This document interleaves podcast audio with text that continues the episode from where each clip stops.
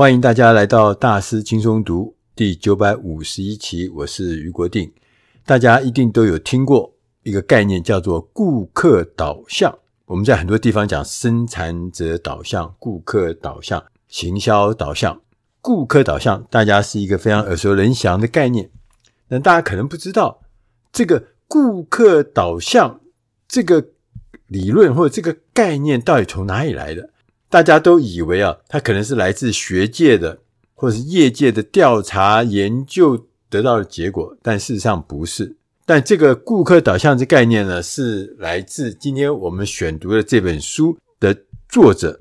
我们今天选读的这本书呢，叫做《留住顾客的关键时刻》，它的英文书名叫做《Moments of Truth》，就是那个真实的那个片刻哈。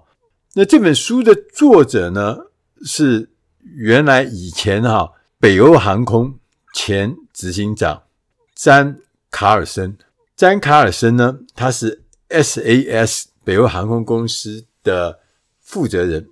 在一个偶然的机会呢，卡尔森呢在担任北欧航空 SAS 的这个执行长，这是很很久以前的年代，一九八一年，民国七十年。他在接掌这个北欧航空 SAS 的时候呢，他发现，在一年之中，哈，SAS 啊，一共要载运一千万名乘客，在他那个航空公司，它是一家算是中型的航空公司啊。我看了一下资料，他们公司大概有一百六十几架飞机，然后现在又订购了五十几架飞机，所以说在不久将来，他们就是有两百架飞机。两百架飞机什么意思呢？这其实是比我们台湾的中华航空公司或者说是长荣航空公司都要大的啊。那他在接掌 SAS 的时候，我刚刚讲说，他发现每一年他们要带一千万次的乘客，那每一名乘客在这个一年当中啊，平均对 SAS 就是北欧航空呢会产生五次印象的机会，每一次呢十五秒，这什么意思呢？就是说，每一次呢，他们一个乘客进来搭他们飞机呢，都会跟我们的服务人员大概会产生每一次十五秒钟的接触，可能是很短的接触，很短的讲话，然后总共呢大概会五次。所以意思意思就是说，这一千万名的乘客呢，一共呢可以产生五千万次的印象。他说，这五千万次的印象，这五千万次的十五秒，就是关键时刻。这个。关键时刻也决定了 SAS 啊，北欧航空将来的成败。换句话说，就是北欧航空呢，必须要利用这五千次的关键时刻，跟顾客接触的时刻，向顾客证明他们选择搭乘北欧航空的班机啊，是非常明智的抉择。所以呢，为了要落实这个概念呢，SAS 啊，北欧航空啊。它就第一个，它取消了飞机上的头等舱，改名叫做欧洲舱。同时呢，它开始主打呢经济舱，一般经济舱的价格啊，得到非常高的服务。同时呢，还提供更好的登机设备、机场的贵宾室，还有机上的美食，更舒适的座位。我翻了一下这个资料哈。它上面写的很有意思哦。他说，SAS 呢很多特色，其中有一个特色呢，这书上没讲到，就是他们常常会用很低廉的价格来促销商品、促销机票。那我看到一个台湾的乘客，他说他曾经买过从这个拉脱维亚，欧洲的拉脱维亚坐飞机到旧金山，只要六欧元，六欧元。但是呢，他另外呢还要付两百五十块的一些什么税啦，什么加油的这个这个这个费啦，这些这些特别的费，就是其他不是给航空公司的，其他的费用是两百五十块，航空公司只拿六块钱。他们常常做这样的促销，同时呢，这家公司呢常常呢会让它的票价更有竞争力。所以呢，这家公司呢是由这个北欧三个国家哈所共同。拥有的国家航空公司，就是大家知道的丹麦、瑞典啊、挪威，他们这三三个三家斯堪的纳维亚的国家，他们拥有的。那这家公司是一个很有特色的公司啊，到现在。同时呢，这本书的作者他说，最重要的事情，我们就是北欧航空要将决策的责任移转给每一位第一线的员工，让他们可以根据自己啊良好的判断做出决策，而不只是啊依靠那个 SOP 啊规章啊制度来办事啊。看到一个状况，客户问你一个什么事情，你就想说规章说 SOP 要怎么回答，那有的时候回答。客户可能不一定会满意啊！你在第一线，你有这个权利做良好的判断吗？做出最符合客户要的，而且也符合公司原则的一些服务吗？一些决策吗？他说，任何跟服务顾客宗旨不符的政策或程序都全部要取消，就是把顾客的服务放在最重要的位置。结果啊，他们采取了这个新的策略啊，就是让第一线的员工有权利来。根据现场的状况做出适当的决策啊，不到一年呢，SAS 本来是一个严重亏损的公司嘛，哈，同时呢，在这个当时的整个国际航空界也是非常严重低迷啊，其他航空公司都损失很多钱。他说那一年呢，全世界的航空公司至少损失了总共超过二十亿美金的亏损，但是北欧航空啊，竟然在那一年。那看起来是一九八一年、一九八二年了，竟然营收逆势成长，而且成长了八千万美金。大家知道，在那个年代，八千万美金就是很多钱的意思哈。SAS 的载客量呢，同时也不断的成长，他卓越的服务也让他们呢，在各式各样的航空界的这个呃竞赛里面呢，得到获奖的肯定。讲到这边呢，大家就会问了，说：哎，那什么是企业的关键时刻啊？作者告诉我们。他说：“任何企业的关键时刻就是顾客与公司员工接触的那一刻。这种人与人的接触，也许只有短短的十五秒钟，但是呢，却会决定企业的成败。好严重哈！所以是关键时刻。那如果一线的员工只有十五秒的机会来满足顾客，他怎么可能有时间去请示主管？”问他上面的老板，问他的经理如何来解决顾客当下的问题呢？所以你要提高关键时刻的品质，公司的组织必须要做有一些调整。它分成三个阶段，第一个阶层呢叫做一线员工，好，一线员工必须享有呢有权回答个别顾客需求和问题的权利，他有权利，他可以回答中阶主管。中阶主管呢，要负责分析问题、管理资源，以及呢支援一线员工的工作，让一线员工能够得到充分的支持。那高阶主管干什么？高阶主管要负责创造一个能让一线员工好好工作的环境，同时要传达公司的愿景，那确定我们要实现这个愿景所需要的资源是什么，而且要准备好，同时要教导。并激励一线的员工，我们一起来追求卓越。透过这样子的组织重整，哈，公司呢才能定定策略，提升每一个工作日成千上万次的关键时刻的品质。当它提高了后，进而就可以创造满意的顾客，建立可长可久的竞争优势。讲到这边，你有没有觉得好像在我们的日常生活里面，我们曾经有看过很多的公司，他们就是靠所谓的顾客导向，员工有权利对顾客的需要提出立即的反应。大家都记得那个火锅店叫海底捞。他因为生意很好，所以说在海底捞可能要等，要等很久，可能要等二十分钟、三十分钟、四十分钟。他在这个时间，他就提供了各式各样的服务，什么女生可以修指甲，小孩子可以玩玩具，然后有各式各样的服务，让你打发那个等待的时间。那更奇妙的是，进到这个店里面以后，你发现那个服务非常周到之外，他们公司对每一个服务员说，你有权利对每一桌的客人找理由。送他菜，送他最多可以送到两道菜，所以也就是说他做错任何事情，他说啊，那我送你一盘肉。如果你做错任何事情稍微大一点，他就跟你讲这个免单，就什么免单，就这桌就不要钱了。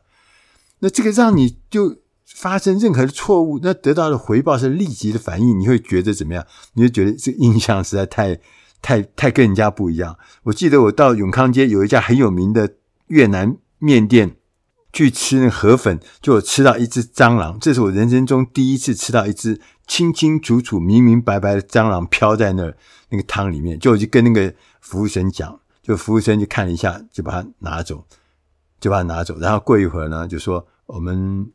老板说：“给你换一碗新的。”那我说：“我原来的是沙茶的。”他说：“你不要点沙茶，因为沙茶那个很黑啊，呃，看不清楚。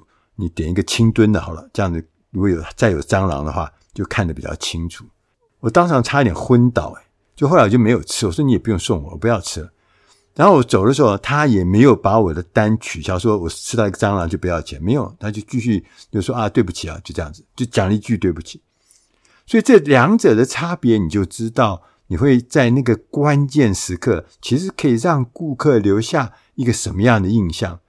那当然，这个让我吃到这个蟑螂就已经很不开心。那他的服务就让我确定这家公司是一个不负责任的公司。作者呢特别告诉我们，他说，即使你从未把自己啊视为一个服务业，你可能是其他的行业。但是你也必须要体认，我们已经真正进入顾客导向的时代。这对于公司啊是有很重要的重要性。也因为如此呢，员工才会对自己啊在整体目标中所扮演的角色负起了完全的责任。也因为这样子呢，才能够让员工充满了热情，并且呢产生强大的动力。所以呢，大家必须要明白，以顾客为导向的公司，唯一他真正的资产是满意的顾客，绝对不是什么漂亮的这个房舍啦、厂房啦，或者漂亮的这个呃其他的资产。最重要的资产，真正的资产是满意的顾客。而顾客导向的公司会以顾客认为最重要的参考指标来衡量结果。而不是用自身认为的那个指标啊，什么重要，什么呃，总经理认为，社长认为这个比较重要，所以这个是最后的指标，不是的，是顾客认为重要。他就举了一个例子啊，他说曾经呢，北欧航空公司呢，他们一直都以为自己哈、在做货运，他们不是航空公司都有做货运吗？他说认为他们自己在运送那个货物的时候，应该。大部分呢都能够准时送到客户的手中，他想应该嘛哈，就他们公司就做了一个测试，拿了一百个包裹进行自我测试，结果发现大部分哦，不是小部分，是大部分的包裹哈都要晚到大约四天哦，四天简直不可思议哦，对不对？所以他们就觉得这是一个很严重的事情吗？所以你想看，如果顾客是四天晚了四天才收到，你会？觉得他会很愤怒，会很生气嘛？哈，因为耽误他很多时间，也耽误他可能后续的很多事情。所以要改善这个问题，他们就开发了一套新的报告系统。什么叫报告系统？就是从顾客的角度来衡量系统的效率。这包含寄送包裹容易吗？包裹是不是能够如期抵达吗？到达目的地之后还需要多久的时间？才能完成处理。同时，他们就开始每个月发布一份报告，比较公司在货运这个处理的过程中，货物处理的每一个环节达成营运的成果，他进而他立刻就可以找出来瓶颈在哪里，同时确认这个瓶颈，并且消除这个瓶颈。员工在自己的职务上呢，也会得到更好的训练。因此呢，员工的优先事项。也就能够更准确的符合实际市场的需要，而不是自以为是的说啊，我们东西可能都准时送到。所以作者卡尔森对这件事情呢特别说明，他说，货运的准确度和速度的大幅提升，并不是我们来自一个显而易见的措施，不是，也不是吃了什么特效药，不是。而是来自货运团队对于北欧航空顾客重视的这个事项有了新的认识，就是团队里面的那些呃，可能是搬运工啦，可能是呃资源的这些同事，他们把顾客重视这件事情当做最重要的事情，有了全新的认识。接着本书呢，要告诉我们什么是产品导向跟顾客导向的差异。他说啊，产品导向的公司跟顾客导向的公司会采取完全不同的策略、不同的规划、不同的发展、不同的思维。他举了一例子啊，他说，福特汽车跟通用汽车，他们是在做汽车制造业还是运输业？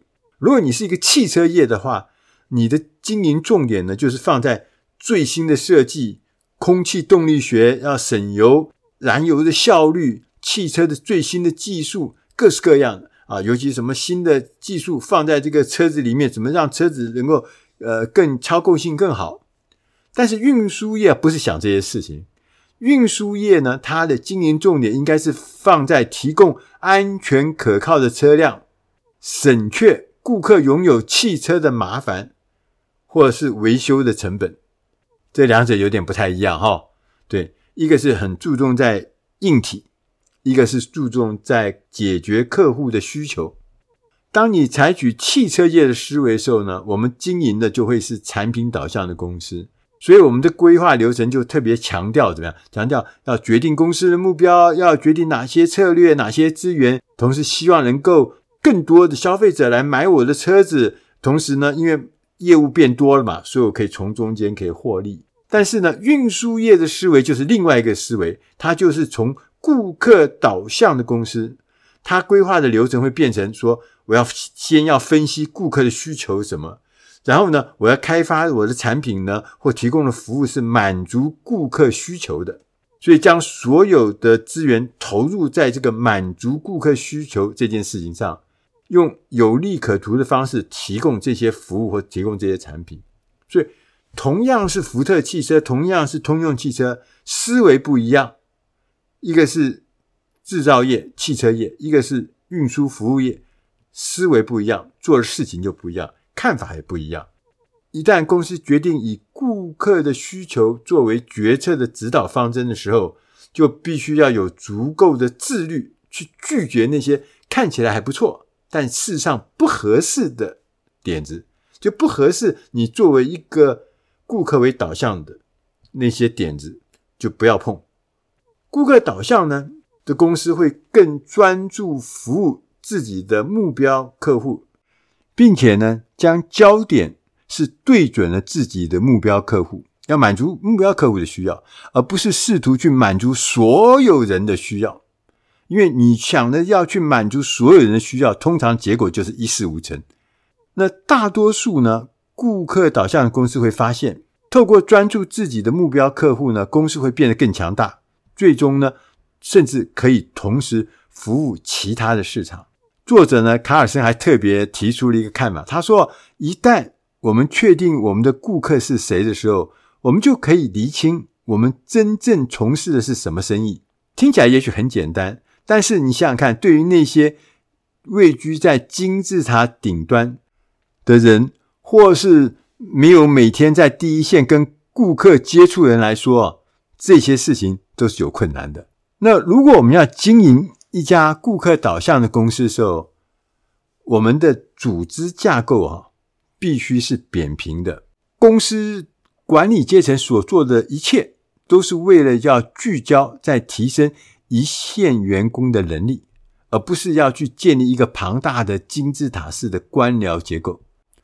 所以呢，顾客导向的商业理念呢，延伸到最后呢，每个员工都是在做自我管理。原因很简单，因为每个员工都拥有必要的权利去分析顾客的需要，去决定最佳的行动方针，进而确保行动能够落实。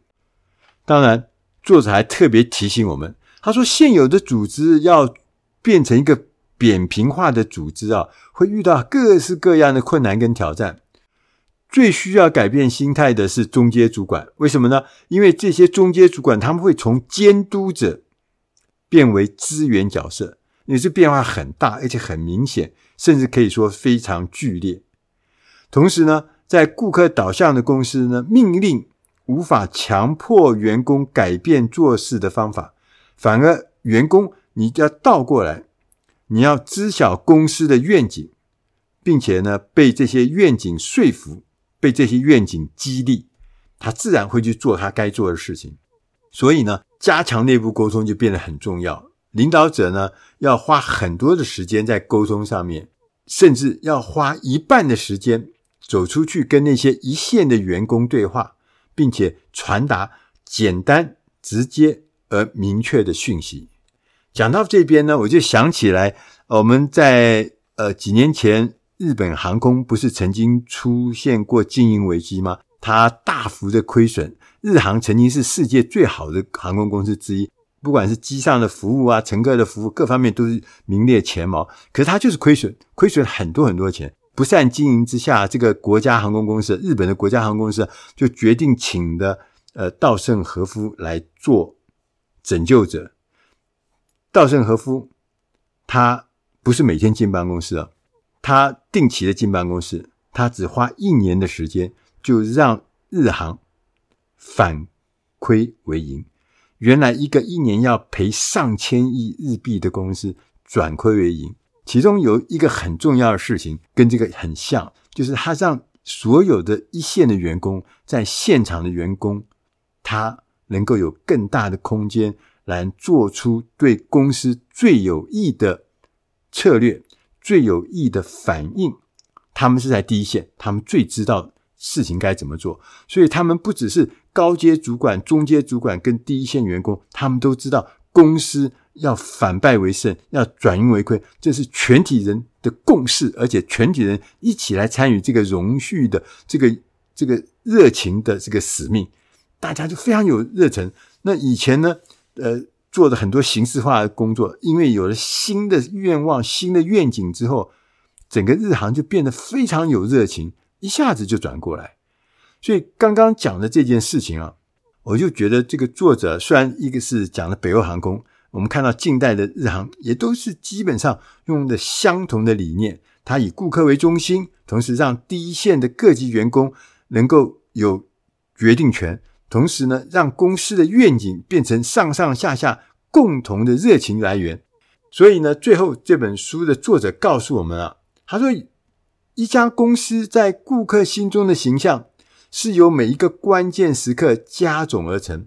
所谓关键时刻，就是顾客。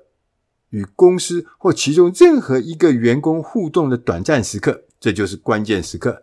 我们要提供顾客稳定而高品质的关键时刻，最好的办法就是打造一家顾客导向的公司。那这种公司有几个特征，我们稍微看一下哈。第一个特征是跟顾客互动的一线员工有权代表公司做出决策，不要请示。第二个呢，中阶主管负责管理资源。让一线的员工呢，有能力、有资源做更高效的工作。第三个特征就是，企业的领导人是定定公司发展的愿景，并且激发员工的热情。所以，领导者不必是去做什么事情都是出自领导者之上，你只要发展愿景，只要激发员工热情，这就够了。他们自然就会像一个自转车一样会动起来。刚刚讲的稻盛和夫不就这样做的吗？第四个，组织架构的扁平化，从一线员工的实际经验中学习，并且呢，能够维持不断进一步的成长。第五个特征是愿意完全从顾客的视角看待所有的事物，顾客的视角。第六个特征就是致力将公司的焦点集中到提供。卓越的服务。当我们把这些元素全部都集合在一起之后，一家顾客导向的公司就能取得非常显著的商业成功。